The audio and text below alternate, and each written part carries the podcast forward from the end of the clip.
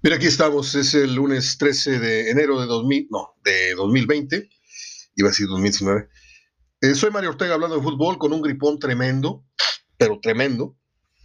De hecho, son las 3 de la tarde y hasta ahora puedo más o menos este, tener la cabeza en orden para poder grabarles unos 15, 20, 30 minutos, no sé. Pepe Luz me dice por ahí, le mando un abrazo, que él sigue queriendo programas de hasta media hora. Otras personas prefieren entre 15 y 20 minutos. Por ahí vamos a, a mediar esa situación. Un gran arranque de semana. Eh, no así el de la liga, que fue para mi gusto un tanto sosa la jornada 1, eh, que tuvo obviamente pues, menos partidos que los eh, debidos, puesto que tuvieron que descansar América y Monterrey sus jornadas por haber jugado la final. Y si usted pues suma los goles que hubo fueron 1, 3, 6, 9, 10, 13, 16 goles en 7 partidos. Tengo entendido, sí, 7 partidos. Y si usted le suma también, o usted agrega esto, que de los 16 goles, 4 equipos se fueron en cero, pues está dando usted cuenta que pues fue una jornada en donde el único que destacó ahí fue el León, que metió 3 goles, le ganó 3-1 a Querétaro y ahorita estamos eh, entrando en detalle eh, al respecto. Quería también comentar eh, esta, esta, singularidad, esta peculiaridad que se da casi siempre en los arranques de, torneo, la jornada 1, la jornada 3, etcétera, en la que yo siempre digo, tómele una foto porque está el Guadalajara en segundo lugar, está el Atlas en tercer lugar, están los Pumas en quinto lugar, está en San Luis en séptimo lugar y también irónicamente está Tigres en ocho y Monterrey en nueve, aunque no nos deberíamos de reír mucho, ¿eh? Monterrey cerró como octavo el torneo pasado y Tigres, híjole Tigres, qué actuación la del sábado, ahorita también estamos hablando de ello. Espero, como siempre digo, que mis amigos eh, Tigres, así como mis amigos del Monterrey, eh, no se me no se me ofendan mucho. Si me conocen ya saben cómo soy o viceversa. Si, ya saben cómo soy, pues quiere decir que me conocen y saben que yo no lo hago con dolo ni lo hago con sorna, no me burlo. Eh, doy una opinión ácida muchas veces, pero simplemente es mi opinión. Pueden descartarla, pueden adoptarla, pueden recomendarla, pueden denostarla, pero no, no lo hago con el fin de, como hacen todos los eh, que escucho yo en la mañana, mediodía, tratan de irritar al escucha, tratan de, molestar al, televidente, ¿para qué? Para, para que les llames por teléfono y les insultes y les digas, de eso vive esa gente y realmente, eh, pues a mí me da mucha vergüenza, me da mucha vergüenza que se hagan llamar periodistas cuando esos no son los fundamentos del periodismo. En fin, eh, Morelia perdió un partido que no debió porque tuvo N, cantidad de, llegadas y Toluca se lo fue mm, sobrellevando y le ganó el partido finalmente 1-0 eh, con el debut del Chepo de la Torre en el banquillo. Vamos a ver, como decía yo el, viernes, que fue el arranque de la liga, yo veo cinco puestos al menos mm, muy, muy claros en cuanto a lo que serán los equipos a calificar. No sé si usted esté de acuerdo o no, pero por ahí está Santos, por ahí está León, por ahí está mm, Tigres, Monterrey y América. A ver cuál de estos no nos hace quedar mal o no nos hacen quedar mal ninguno. Y como dije, ahí se rifan o ahí se, ahí se las arreglan los demás para eh, arrebatarse eh, o conseguir una de las tres sillas, estas que quedan en el juego de las sillas, donde uno le anda dando vuelta y vuelta y vuelta. Bueno, pues ahí está Toluca. ¿Cuáles son los gallos? A quedar en 6, 7 y 8 en el orden que usted quiera. Bueno, puede ser Toluca, puede ser eh, Chivas, eh, puede ser Pumas mm, y Querétaro. No hay que descartar a Querétaro. Ojo que ya por, por salud mental yo no, ya no menciono a Cruz Azul, ni para campeón, ni para calificar, ni para nada. ¿sí? Yo creo que Siboldi, eh, que tuvo un arranque sumamente desagradable, eh, y muy desafortunado más bien.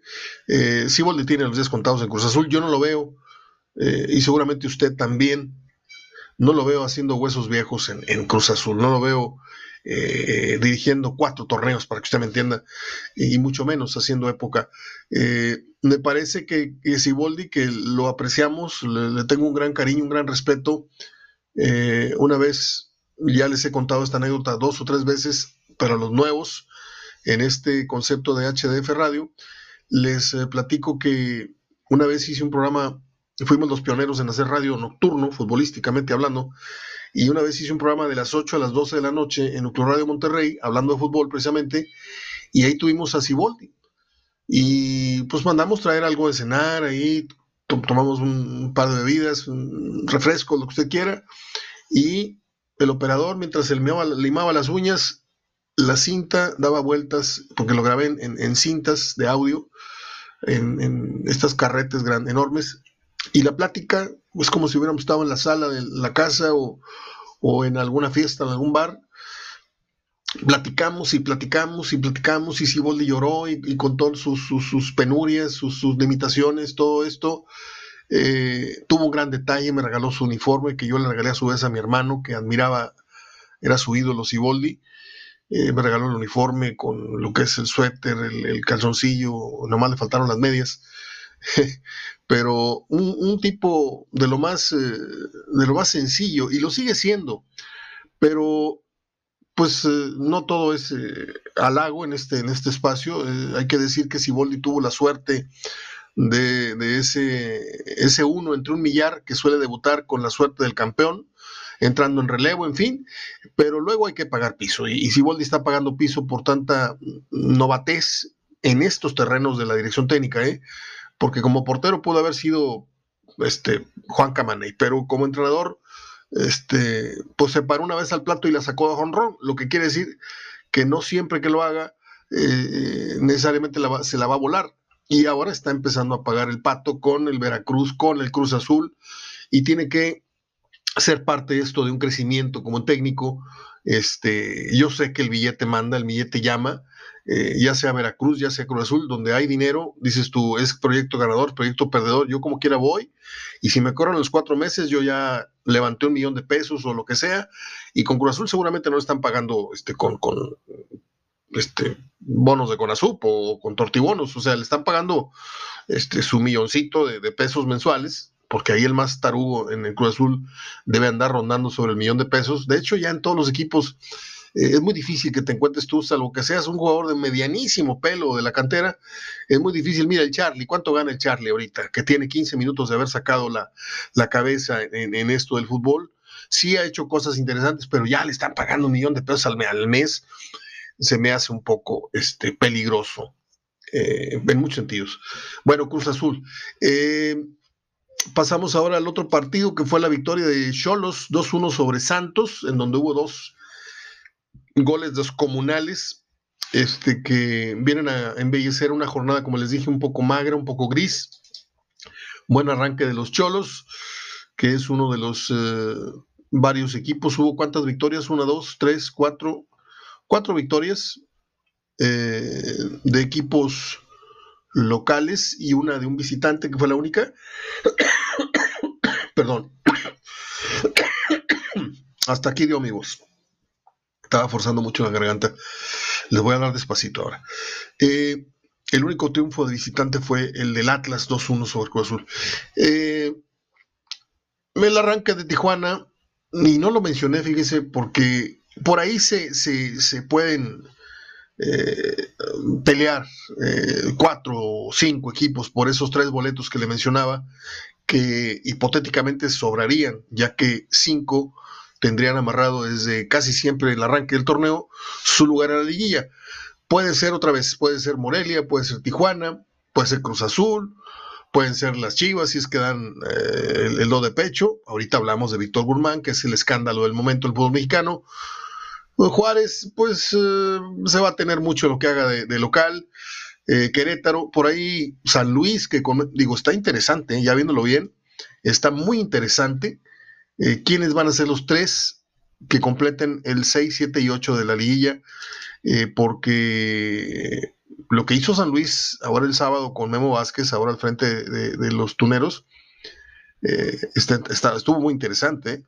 Eh, Guadalajara, si le cuajan sus, sus ecuaciones ahí, sus, sus este, mezclas ahí de jugadores que trajo, eh, puede ser. Por lo pronto el sábado divirtió un buen rato. yo estuve viendo el partido y sí me divirtieron las Chivas. Pumas mm, lo veo medio chorero, lo veo medio échale para adelante, pero no lo veo con mucho, mucho fútbol. Puebla no hablemos de eso. Necaxa sin Memo no sé. No sé realmente qué, vaya a pasar con Necaxa, pero si usted me pide a mí un consejo o un, perdón, un pronóstico así de entrada, muy, muy primario, yo estaría poniendo en la liguilla a Querétaro, estaría poniendo en la liguilla a... Mm, ¿Quién más? Es que puede ser Pachuca, puede ser Cholos. Bueno, voy a poner a Querétaro, a Cruz Azul en 8, así porque me da mucha pena no incluir a Cruz Azul, este, pero me va a fallar, yo sé que me va a fallar. Y por ahí entre 6 y 7 puede ser, no sé, puede ser Guadalajara, puede ser Pachuca. Eh, no sé cómo le vaya al proyecto del Chepo de la Torre, porque es el primer torneo. bueno, el Atlas aprovechó una rigorista expulsión, porque el pisotón existe, pero el fútbol, cuando tú vas viendo el curso del balón y ya no ves a la, si, el, balón da un giro, un viraje, y tú vas a, marcar y ves que el, al que le vas a quitar la pelota ya se dio, tu mirada va viendo cómo se traslada el balón de, de una dirección a otra. Y Orbelín no vio dónde pisó. Esa es la verdad. No fue con la intención, pero pues a mí si me pones un codazo y me rompes el tabique sin querer, yo creo que igual debes de llevarte una roja. Bueno, pues ahí está la, disyuntiva, está la, polémica de si es o no rigorista. Para mí es desafortunada la, expulsión de Orbelín Pineda porque pisa al jugador del Atlas, este, porque está viendo el balón y no está viendo dónde finalmente cayó su tachón, que fue precisamente un pisotón de esos que, que hacen tronar los tobillos o el empeine. A mí una vez me dieron un pisotón que yo creo que tengo 30 años con esa lesión, flexiono los dedos de los pies, hace, hace cuenta que apoyo el pie derecho y lo hago para arriba y dejo todo el peso más o menos sobre los dedos. Y estas cuerdas de guitarra que se hacen en el empeine, bueno, hay tres que cada vez que hago ese movimiento me duelen muchísimo. Y eso se debe a un pisotón que me dieron jugando fútbol en un en un interescuadras. Me lo, me lo dio el, el Duende Contreras, que en paz descanse. Em, Cruz Azul, ya dije, un arranque muy, muy desafortunado. El reloj de arena ha corrido, ha empezado a correr a una velocidad más acelerada que para el resto de los equipos eh, o para los directores técnicos. Lo de, lo de Cruz Azul va a ser muy dramático porque, más bien para Siboldi, porque si Siboldi de los 12 puntos que vienen en, camino no rescata por lo menos 9 o 10, ya empezará a, tener ojeras y le estarán tomando las medidas para el cajón de muerto y puede ser de los primeros técnicos en dispararse de la silla. Este ejercicio también lo hacemos cada torneo y pues tanto usted como yo solemos pegarle mucho a clavo porque no es muy difícil este, señalar a los entrenadores que que no van a terminar en su cargo. Y puede ser Caballero, puede ser este Ciboldi, puede ser el de Toluca, el de Cholos, quiero decir, puede ser eh, de Puebla, puede ser los mismos de siempre, los que siempre traen problemas ahí abajo, Necaxa, Pachuca, hay quien dice que Tena, yo tengo entendido que Tena está muy, muy frágil en la silla. Y bueno, pasemos al tema de Víctor Guzmán en un momento más. Chivas le ganó 2-0 a Juárez. Eh, pues muy bien, muy bien Chivas en su arranque, pero es un camino muy largo para empezar a cargarnos en hombros muy temprano. No sé, no sé si lleguen a calificar. Yo espero que sí, le harían mucho bien. Me gustó mucho el ambiente del partido de Chivas, la gente ilusionada, la gente que tiene cinco años, no, cinco torneos sedientos de liguilla me dio mucha ternurita ver a, la gente de Guadalajara disfrutando con ambiente y liguilla un, partido de la jornada 1, esa es la verdad. Ojalá y se les dé, eh, y si se pueden meter lo más adentro posible en una futura liguilla, ojalá bien por ellos. León ganó 3-1 a Querétaro. Bucetich no salió contento con el arbitraje. Eh, me brinco el de Tigres San Luis para hablar un momento de ello más adelante. Eh, ¿Qué fue? Pumas 2-1 eh, a Pachuca. Mire, yo por casi por, por religión, los partidos de Pumas del mediodía a mí me parecen desagradables a la vista, porque estuvimos un tiempo en, la Ciudad de México y no hay nada más eh, desagradable que hacer ejercicio, hacer deporte al mediodía en, en, aquella ciudad. Yo le decía porque salíamos a caminar o íbamos a un parque, hoy ya se nos hizo tarde, no, no importa, vamos.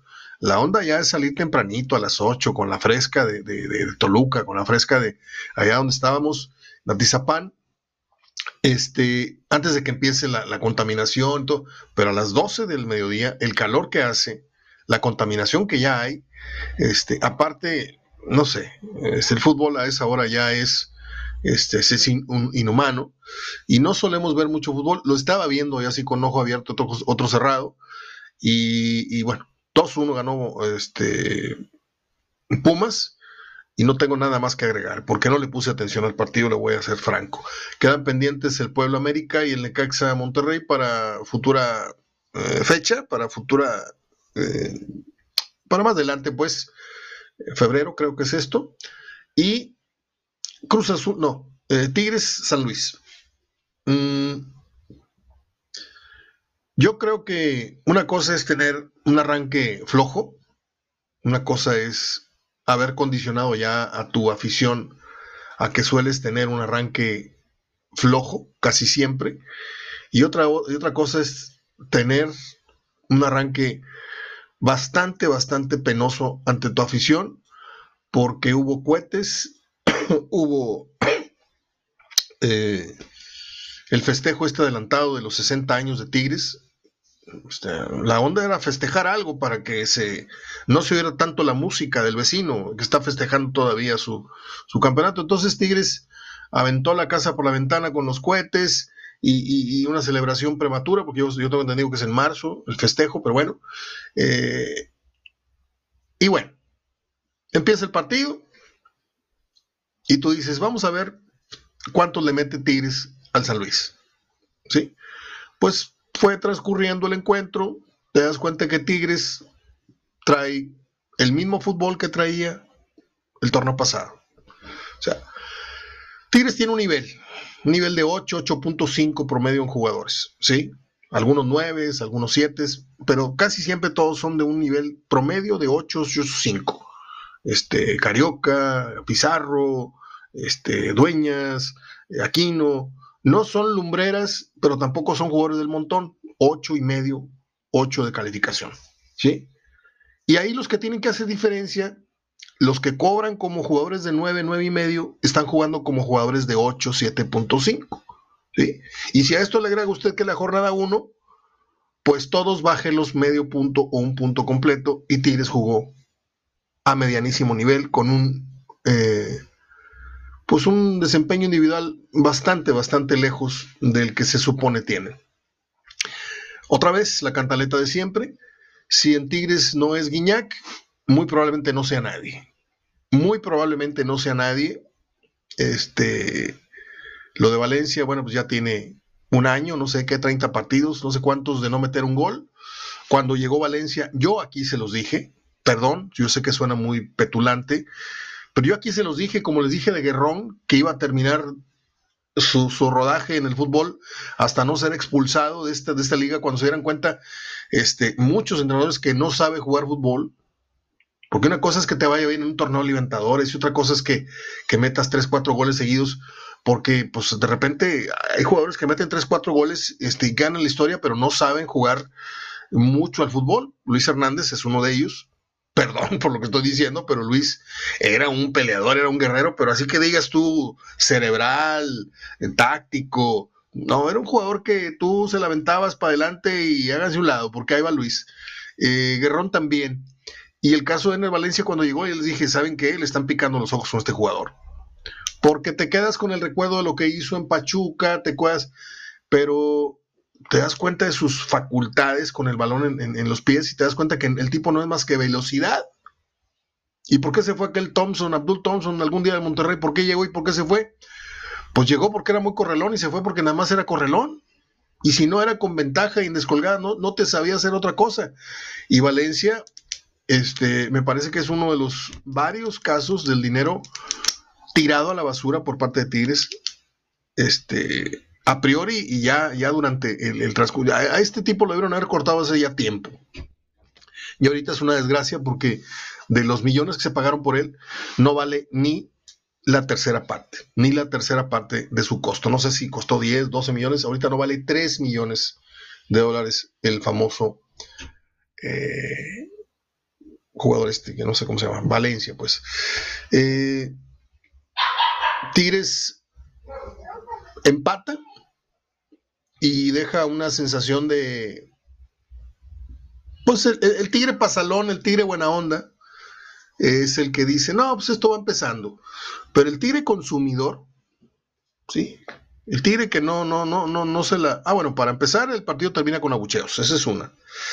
Dos, el tigre exigente, eh, al que le venden el boleto no de, no de jornada 1, se lo venden como si fuera, fuera jornada 10, jornada 17. Este, ese no debe haber salido muy contento, que digamos. Pero bueno, no me quiero meter en Honduras porque no vamos a llegar a ningún lado.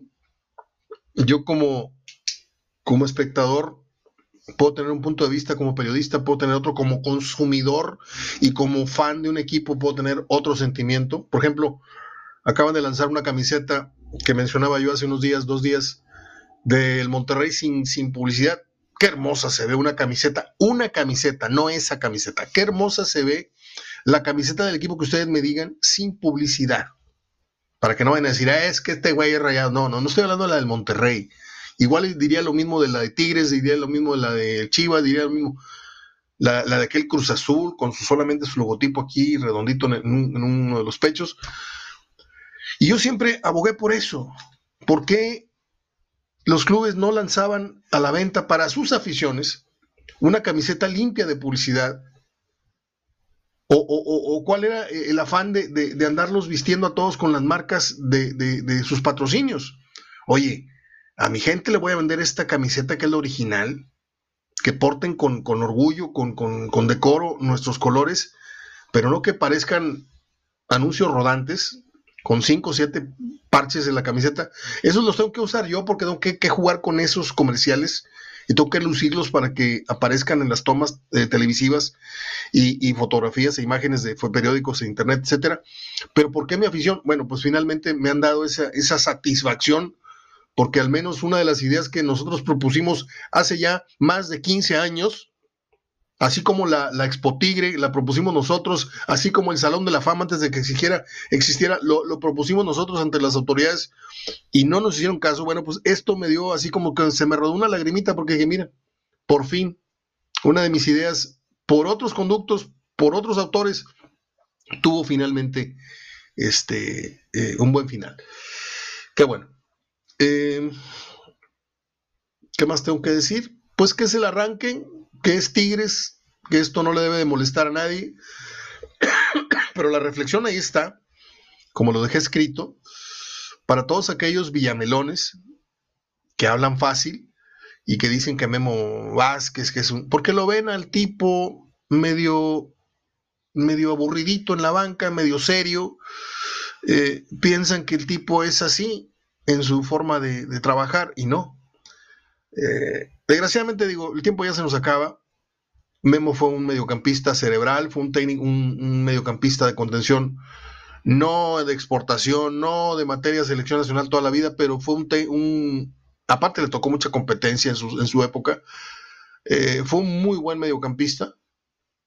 Este, si usted me, apura un poquito, a mí me gustaba más Memo Vázquez que, que, que España, por ejemplo. Pero más para ponerle un ejemplo así rápido. ¿Sí? De Miguel España. Pero Miguel España era necesario porque metía muchas patadas. Pero eh, le pintó la cara a Tigres por 15, 20 minutos en el segundo tiempo. Tuvo las oportunidades más claras el San Luis. Estamos hablando del San Luis, el último en la porcentual, ¿sí? Pero no vamos a hacer de esto un escándalo. Ojo, simplemente estoy hablando de los. Eh, de lo bueno que vino a exhibir Memo Vázquez y de la eh, forma tan drástica en que puso en ridículo a todos aquellos que lo han criticado y que lo han descartado como un futuro sucesor de Tuca Ferretti. Yo creo que es el candidato número uno. ¿sí? Tigres sí cerró el partido muy fuerte, sí tuvo al San Luis en un puño en los últimos 3, 4 minutos, pero atacando de manera muy estéril. Eh, Niñac, pues este, muy pares los videos en los que sale, muy bonitas las cosas que dice, eh, pero yo veo un rendimiento de Guiñac cada vez menor haciendo un eh, recuento serio de los torneos últimos que ha jugado. Hablando de lo que produce, hablando de lo que anota eh, en materia de goles, en materia de, intervenciones. Este, y si estamos hablando de la jornada 1, pues con más razón se ve distante de su nivel. un día como hoy, termino con las eh, obligadas efemérides. Nació un actor que, mire, cuando era el año de 1980, en la facultad en la que yo estudié, eh, se realizaban unos simposios de cine muy, muy importantes eh, y yo tenía que estar ahí. O sea, yo andaba ahí de decane, andaba ahí ayudando a, transportar artistas del hotel al aeropuerto y, me tocó la gran fortuna de conocer a Robert Stack, aquel que hacía el papel de Elliot Ness en Los Intocales en televisión, que luego lo hizo este, Kevin Costner en el cine, en la película no me acuerdo si fue de Brian De Palma, no me acuerdo quién dirigió en la película en cine. Eh, lo conocí al gran señor que fue Robert Stack. Este, y luego les cuento otra anécdota de esos, esos simposios. Fueron, fueron inolvidables para mí. No tiene usted idea a quién entrevisté yo una vez que vino. Era uno de mis grandes ídolos. Eh, un día como hoy apareció la tira cómica Mickey Mouse en 1930. Un día como hoy en 1961 nació Julia Louis Dreyfus. no sé qué será de Richard Dreyfus, pero ella es muy famosa por el papel aquel que hizo en la comedia de televisión Seinfeld. Eh, en 1964 nació una actriz que no la volví a ver más que en una o dos películas, pero me encantó.